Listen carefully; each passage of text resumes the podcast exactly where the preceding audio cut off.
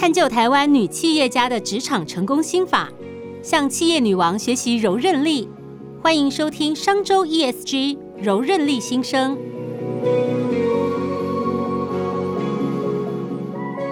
各位听众，大家好。欢迎大家来到商周 ESG 柔韧力新生 Podcast，我是今天的节目主持人商周副总主笔单小艺。本集节目由商业周刊与台北一零一联手出集，特别邀请到台北一零一的总经理朱立文来担任我们的分享嘉宾哈。今天第一集我们就邀请到一零一哈，这个真的是非常好的一个组合，让我们就是对未来有一个充满卓越以及第一的想象。来，总经理来跟我们听众问好一下。各位听众，大家好，我是朱立文。哎，总经理，你知道吗？其实依这种劳劳动部的统计哈，我们整体女性的劳参率在二零二一年已经达到了五十一点五趴。其实越来越多的女性投入职场，而且成为了很重要的劳力的贡献力。特别是像您这样的女老板跟女主管的人士人数哈，正在不断的攀升。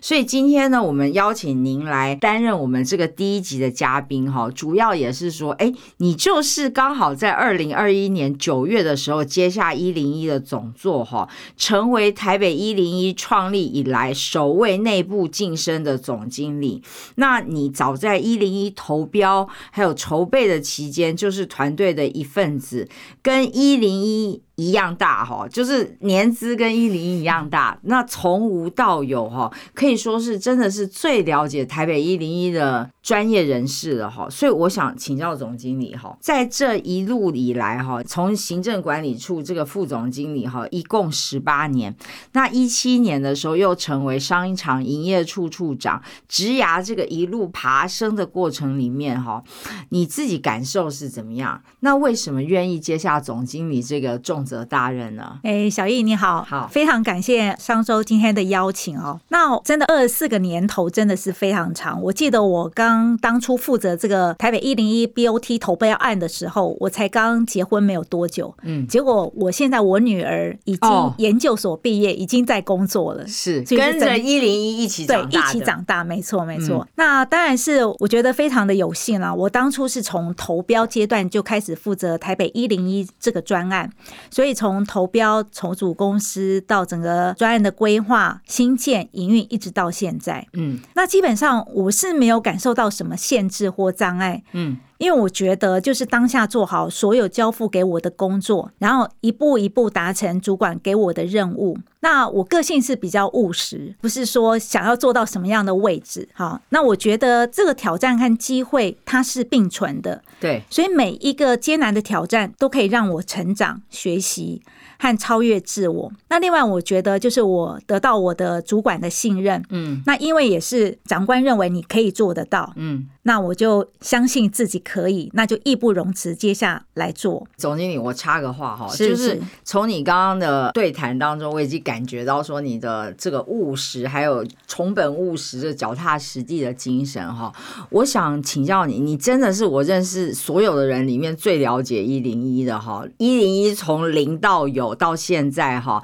每一步你都参与了，所以我很好奇哈，想请教你这最了解一零一的人，你觉得一零一的精精神到底是什么？我觉得一零一就当初我们所设定我们的这个 icon 就是台北一零一，嗯，是一百加一，嗯，所以我们的精神，我觉得我们所有团队的 DNA 就是追求卓越，嗯嗯嗯嗯，追求卓越呢，就是没有最好，只有更好，嗯，所以永远都有精进，嗯。成长的机会，嗯嗯嗯，那这个就我觉得这就是台北一零一的 DNA，嗯嗯嗯，就是追求卓越嘛，哈。那你自己觉得你你自己本身也是一个追求卓越的人吗？是啊，我觉得我的个性也是这样。我觉得我对自己的要求是蛮严格的。我希望我出来的东西都是能够第一个是要对得起自己。我觉得这是我提出来的东西，然后至少要经过我自己本人觉得认可，他是可以提得出来。对，然后他交付出来的成果是我可以。以接受的。嗯，那我相信这样的话，我觉得也能够让大家接受，哎，我出来的东西是大家也可以认可接受的。嗯，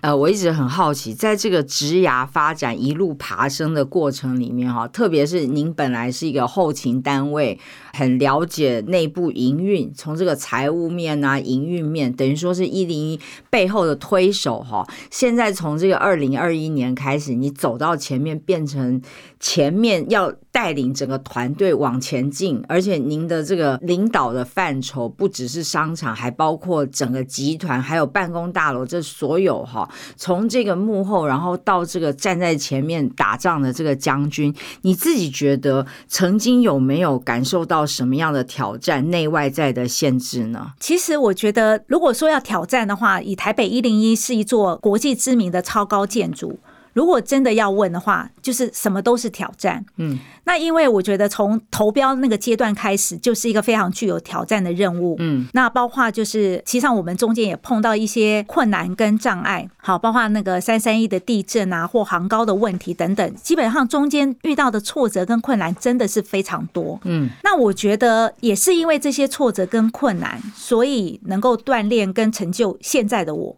那我觉得这些的经验都是非常有价值的。嗯嗯好，其实上我觉得在前期的阶段，新建的阶段，其实上最重要，除了新建工程之外，最大的就是一个资金需求。好，那个时候就是要去呃筹措一些资金，对增贷啊。增资啊，嗯嗯还有跟银行团去洽商降息啊，不仅要说服我们新的股东，要说服是银行团，嗯要在工程付款之前准备足够的现金流。那那个时候的阶段的挑战是在这边。嗯嗯那现在的挑战，我觉得对于总经理这个职务，因为台北一零它有特殊的国际地标的特质，那必须要有国家门户的高度，因为我们也要应对外界对我们高度的期待。对，因为很多的事情别人可以做，可是台北一零一大家都会认为说你是台湾地标、哎，对啊，你的标准一定要比别人更高，你的品质要更高。对，所以要管理这样子一个具有高度专业知识技能的一个地方，而且我们天天都要跟各式不同的人去进行接触、合作、沟通，所以我们一定要靠这个团队的力量来达成这个任务。那以前就像呃，我以前就是在金融机构这个高度监理下的机构来做事，对，那到了台北一零任职，确实完全的不同，嗯，所以呃需要许多的学习和调整。那要从财务的思维，要到企业管理的思维，嗯，那所以内在的挑战常常是来自于说怎么给自己信心。那当然也会怀疑说，哎，自己有没有足具备足够的能力跟经验来担任这个职务？嗯那当然是这样子的怀疑跟不安，也是自己成长的一个动能。嗯，因为我就会更加的谨慎，然后更加的努力去学习，来提升自己的信心。嗯嗯嗯嗯，好，那学习相信自己的能力，那这样子才能在做中学、学中做，不断努力的过程中来提升自己的专业跟技能，那才能不断的进步嗯跟成长。是，对，哎，总经理，那我好奇想请教一下哈，您刚刚提到您本来是一个财务相关的背景嘛，然后到现在哈，其实从财务的思维跨足到气管的思维哈，这个转换的过程里面有很大的调整。您自己觉得比较大的调整是什么？我觉得，因为财务的思维是比较谨慎信息，很多都要以法规为主。对，好，可是我觉得到了一个业务单位，那基本上它必须要有更多的弹性，它必须要有以目标为导向去做很多的决策，嗯，而且要快。那它不能等到你所有都分析的巨细靡遗之后再做决定，哦它必须很快的因应来决定，对，因为才能带领团队继续往下走。我觉得这是最大的一个调整。是。所以真的换了位置，真的要换脑袋。你怎么换脑袋？你觉得你自己现在换过来了吗？我觉得我换过来了。是，你怎么对换的？我觉得很重要，就是说要跟团队一起沟通，因是为当初去任命我，就是指派我去担任从这个行政长转换到营运长，就是购物中心营运长。基本上那时候我记得我们的主管他最怕就是说我担任营运长之后，我下面的主管会跑掉。就是他为什么？做做不下去，因为我的要求，我对你很我对严格，对非常的严格，然后我很仔细，然后也哦要求的也很高。是那基本上那时候我担任到商场事业处的营运长，基本上商场事业处是一个商业的活动嘛，所以你必须要有很多的活动啊，要跟品牌的洽商。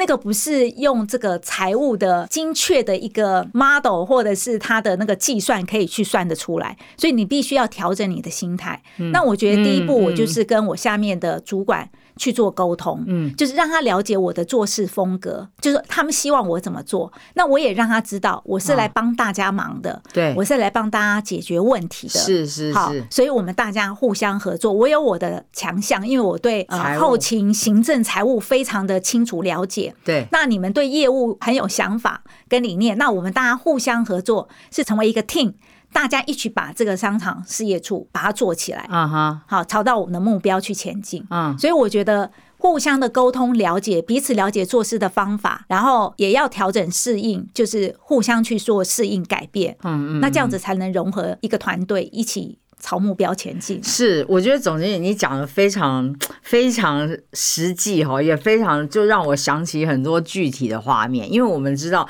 呃，像您的这个角色跟这个业务哈，有时候搞不好你们的对于同样一件事情的 mindset 的想法，其实可能会有完全不一样的想法，特别是说做业务啊，或者是做商场的人，他们常常会有很多想象，对不对？嗯非常有创意，然后天马行空。但是您做财务的这个背景就是谨慎嘛，然后不能出错，重视风险啊，然后要按部就班。你自己觉得你怎么去调整你的心态，能够跟这些业务的同仁能够做可以一致，可以产生共识呢？我基本上，我觉得我我非常相信我的团队，就是信任，哦我信任他们。对，嗯可是我的好处也是我的优点，就是我有财务的 background，对，所以我会把他们的提案先拿出来计算一下，这个风险到底有多大。就是我的经验跟我的专长在这个部分，对。所以我知道说，哎，你做这个提案、做这个活动或这个策划，嗯。你到底承担让公司会承担多少的风险？哦。那我经过评估之后，我认为这个风险是可控的，我就让他们去做，所以反而他们可以获得更大的弹性，因为我知道，因为我是财务 background，是，所以我很清楚整个公司的营运状况，是可以负担的风险，可以承担的程度在多少，反而他们就可以做很多他们想要做，然后我就做好这些风险控管对对对，就把那个底线把它守住，这样就可以了。对对，没错所以。等于说，我可以说您是一个看大方向，但是在细节上面就可以放手让他们去做的人吗？没错。哦哎，这个会不会是一个很大的挑战？对你来讲是一个考验吗？因为我们知道，我印我们印象中，财务人员可能会在细节上面有蛮多的，哎，你知道锱铢必较啊，或者是这种细节上面的挑战。其实转换到业务单位，我就是重要是抓对抓大大的方向。哦对，我觉得那些细节都是很 minor 的东西，因为在财务，你真正做财务主管的时候，你就是要很精准，一块钱都不能错。可是到了业务单位，确实就是我觉得我也是自己也做了很大的调整。嗯就是这个部分，基本上这些细节已经对我来讲，那是其他财务主管要去担心的。可是重要的是你抓对方向，做出成效，这才是最重要的。嗯，那我们知道说，像您刚刚提到说，你在一个公司待超过二十年，实际上是二十四年哈。其实现在像你这样的稳定性这么高的人已经很少见了。你是什么样的条件下让你的这个发展可以这么稳健？那你觉得你在职场上面你是重视哪些价值还有成就感呢？可以这样一路往上二十四年？好，首先就是说，我觉得我是真的非常喜欢台北一零一，因为我觉得台北一零一是一个象征台湾的国际地标。那当然是我就是一路从无到有，看它一路茁壮成长。那我会觉得，我说我的投入跟努力都是非常有价值。那成为台北一零一的总经理，表示就是说我有这个机会，能够引领这座伟大的地标的未来发展，而且并为台湾的城市发展去做出一些贡献。那我觉得会接受这个重大的责任，其实上对我来讲也是有一个使命，就是我知道台北一零一是台湾地标，所以也承载着很多人极高的期盼。嗯，那所以我对自己的期许就是，台北一零一不是只有楼层的高度很高。它还要有经营的高度。我希望说，所有最美好的事物都可以在台北一零一发生。那而且也因为这样子的工作是非常充满挑战跟刺激，所以我也才能够在这里一直的学习跟成长。那因为真的这个二十四年，我因为转换了一些工作，而且每一年都有不同的目标。所以也不用换工作，也不会觉得厌烦。那另外就是说，因为我们台北一零一是一个复合式的开发建筑，它横跨了三种的业态，包括办公室租赁、包括零售、包括观光旅游，基本上也涉及了各种不同领域的专业人才。所以我最看重的工作价值就是一个跨部门的协作能力，还有积极负责的专责的工作态度。那其实我觉得很简单，碰到任何的挫折跟困难，就是想办法解决。嗯。要具备解决问题能力的人才能担任重任，而且呢，我个人是相信啦，只要努力就会有收获，不管是成功或失败，一定都会有所学习。嗯嗯嗯嗯嗯，所以说，其实这样听起来就是说。呃，总经理，你是真心喜欢这个公司，然后对这件事情有热情吗？我其实很好奇，其实你也知道，现在不管是年轻人或是职场，其实弥漫着一种叫做躺平的气氛，有没有？安静的离职等等的。你自己觉得你为什么会这么喜欢这家公司？你的热情到底在哪里？好，我觉得台北一零太受人瞩目了，那所以我觉得我们我们是希望打造一个，就是说能够。让所有人都知道台北一零一，都知道台湾，就是让世界看到台湾，让台湾看到世界的一个平台。嗯，那我觉得台北一零一确实有了这样子的一个代表和意义，所以我觉得能够在这边工作，我觉得我非常的有荣誉感。哦，对，然后也觉得非常的有价值，然后有使命感。对对，有使命感。是这个是从你加入这个公司的时候就有这个感觉了吗？是，应该是因为当初在投标的时候。后基本上就囊括了，几乎是台湾。等于说都是数一数二的企业，很多的金融保险机构都是国内非常大的企业，都是领头的公司。实际上，他们对台北一零的期待也非常高，所以他们才会加入这个团队，去筹组这个团队来投标，然后取得这个专案的开发经营权。所以等于说，一路以来就是受人瞩目、受人期待这样子的状况下推着你走嘛，这不会很有压力吗？我觉得压力就是动力啊！哦，对。那我觉得才能让自己一直前进的一个动能是是，可能你本来就是一个很能承受压力跟考验的人，是不是？对，我觉得，我觉得只要我个人啊，我个人觉得只要努力，就一定就是不管怎么样，就是努力的去做，尽力的去做，呃，就会有结果。对，看着结果往那个目标迈进，这样就是了。所以我觉得就是这个使命感哈。那你自己觉得你的热情是什么？就是。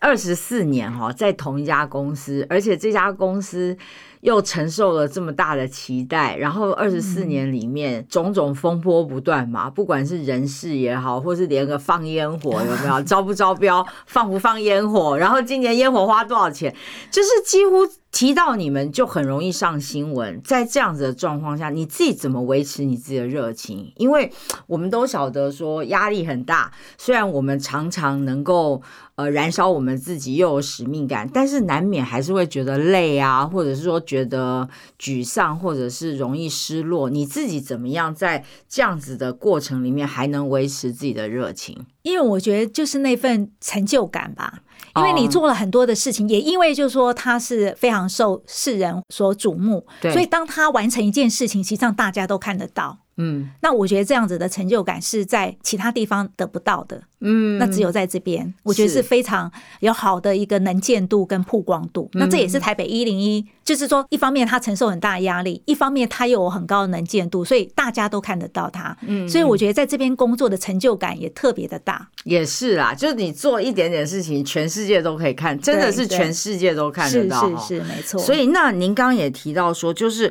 一零一它横跨了三个业态嘛，办公室租赁、零售产业，还有观光旅游，对不对？我们有一个观。景台等等的，连现在是 ESG，我们还是个绿建筑，对，可以说什么东西就是都是走在前面哈。然后您也提到说，你最看重的工作价值是跨部门协作，还有当责，嗯，这两个其实我觉得是职场上面最难的两种能力嘛。你怎么样让你的团队能够跨部门能够协作，不要有谷仓效应，大家可以真的是一起为这个商场好，一起往这个目标。更卓越的目标迈进，你是怎么样带领团队呢？我觉得其实上最重要的就是一个公司呃，就是大家一起的一个共识。嗯，我觉得就是我们每一年基本上我们都会做策略营，我们的呃部门主管同仁、主要同仁都会进行讨论，是就是大家要凝聚共识。那重要的就是这个策略目标的定定，引领大家就是要有跨部门协作的这个机制跟一个当责的态度，在我们的工作中就会融入我们这些不管是工作的核心价值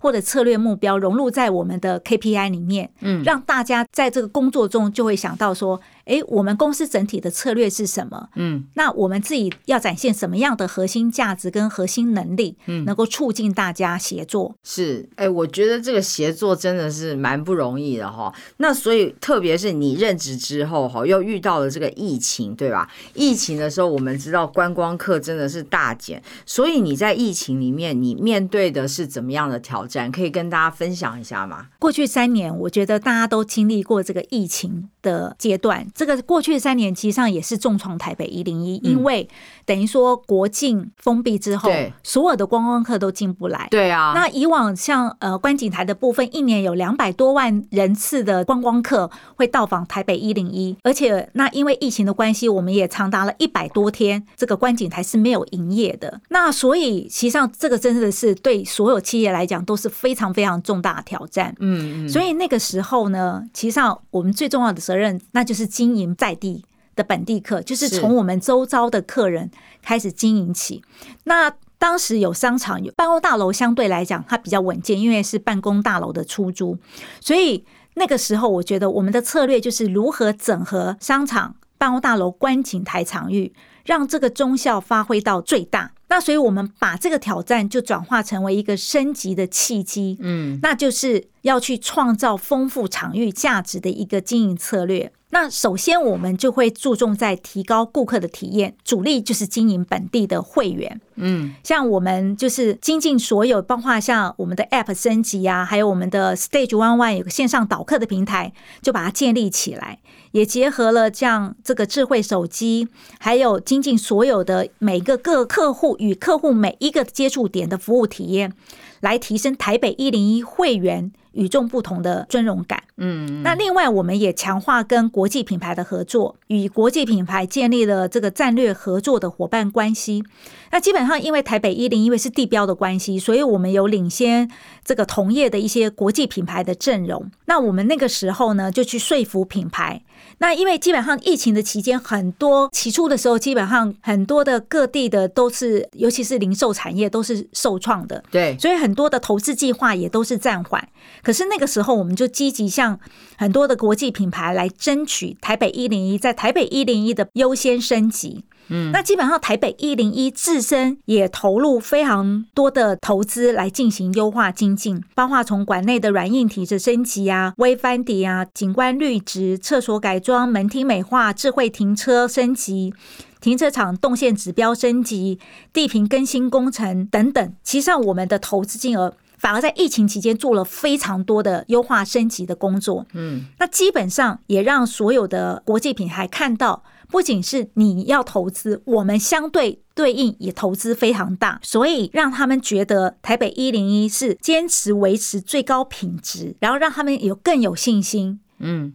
也会投入这些的资源，那继续打造，然后进行改装，还有会以台全球最新的电型来投注在台北一零一。嗯嗯嗯嗯，对，我觉得是 win win 呐、双赢。双赢。对，啊，哎，总经理，那我很好奇是说哈，其实呃，一零一以商场来讲，因为刚刚提到商场，以商场来讲，新一计划区是商场的一级战区嘛，特别是你们这那附近，自从这个微风南山建起来之后，然后附近又有星光三月，然后等等等等的哈，可以说是这个列强环伺。那你刚刚讲的，就是说像是 A P P 啦、做会员啦，或者是呃积极的，就是投资改装，呃，跟建立跟这个精品品牌。其实我好奇的是说，你你你周围的这些同业，我相信他们可能也做了同样的事情，因为百货公司现在都尽量做数位转型嘛，然后 C R M 等等的，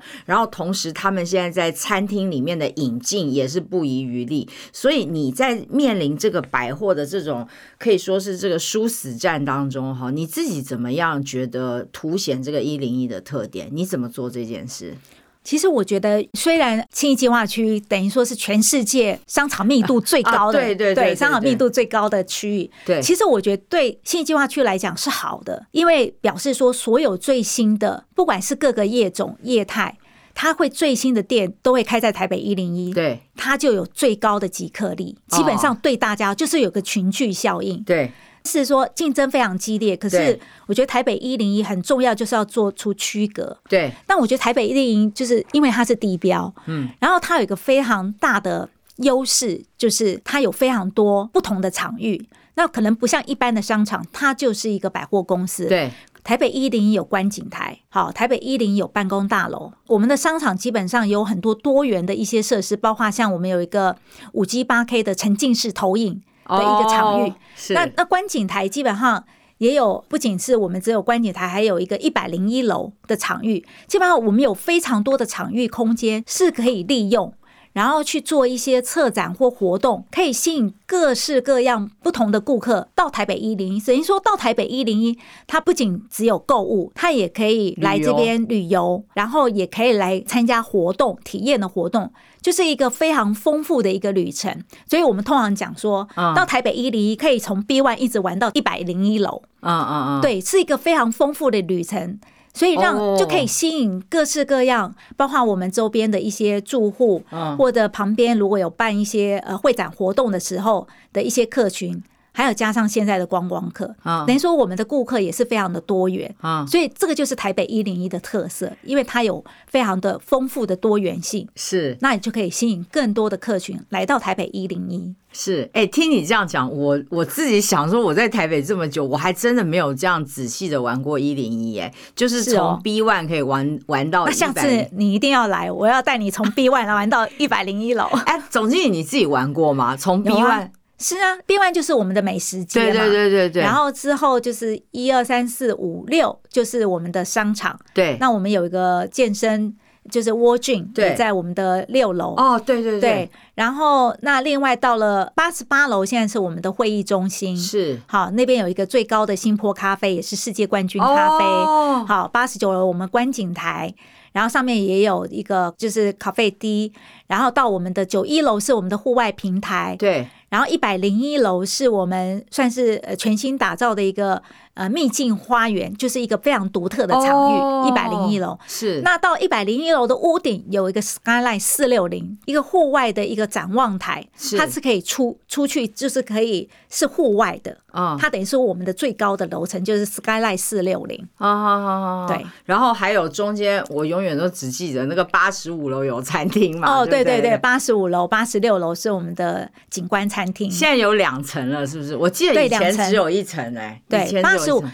八十六楼就是即将呃在六七月就会开始试营运，是对最新的一个 buffet 的餐厅，哦，所以八十五、八十六楼都是要餐厅了，对，。都是餐厅哎，厅。这样听起来好像真的是可以玩不止一天呢，可能一两天在里面对过都可以。是是。听起来只是少一个旅馆的感觉。哦，旅馆我们周边也即将有一些新的旅馆会帕开亚嘛，对帕趴开呀，对，还有 Four Season 就在台北一零的正对面。啊，那里有 Four Season，对对对，现在正在新建当中。哦，我听了真的是鸡皮疙瘩起来。就你们那里等于说要，等于说新一计划区感觉上要进入这个二点零或三点零的感觉了。是啊，基本上我们觉得非常的高兴，就是有这么多的好的一些企业，不管是旅馆或，其实我们周边还有很多的办公大楼预备在新建中。嗯其实上这代表就是说，大家看重这个区域的发展，其实上这个区域发展越好。那基本上表示它未来的潜力是越大。对，因为这样听起来就是说，它不是只是一些土 C 的消费而已嘛对，对它还有结合了这个土 B 或是企业跟企业界的连接，不管是金融业或是消费业，或是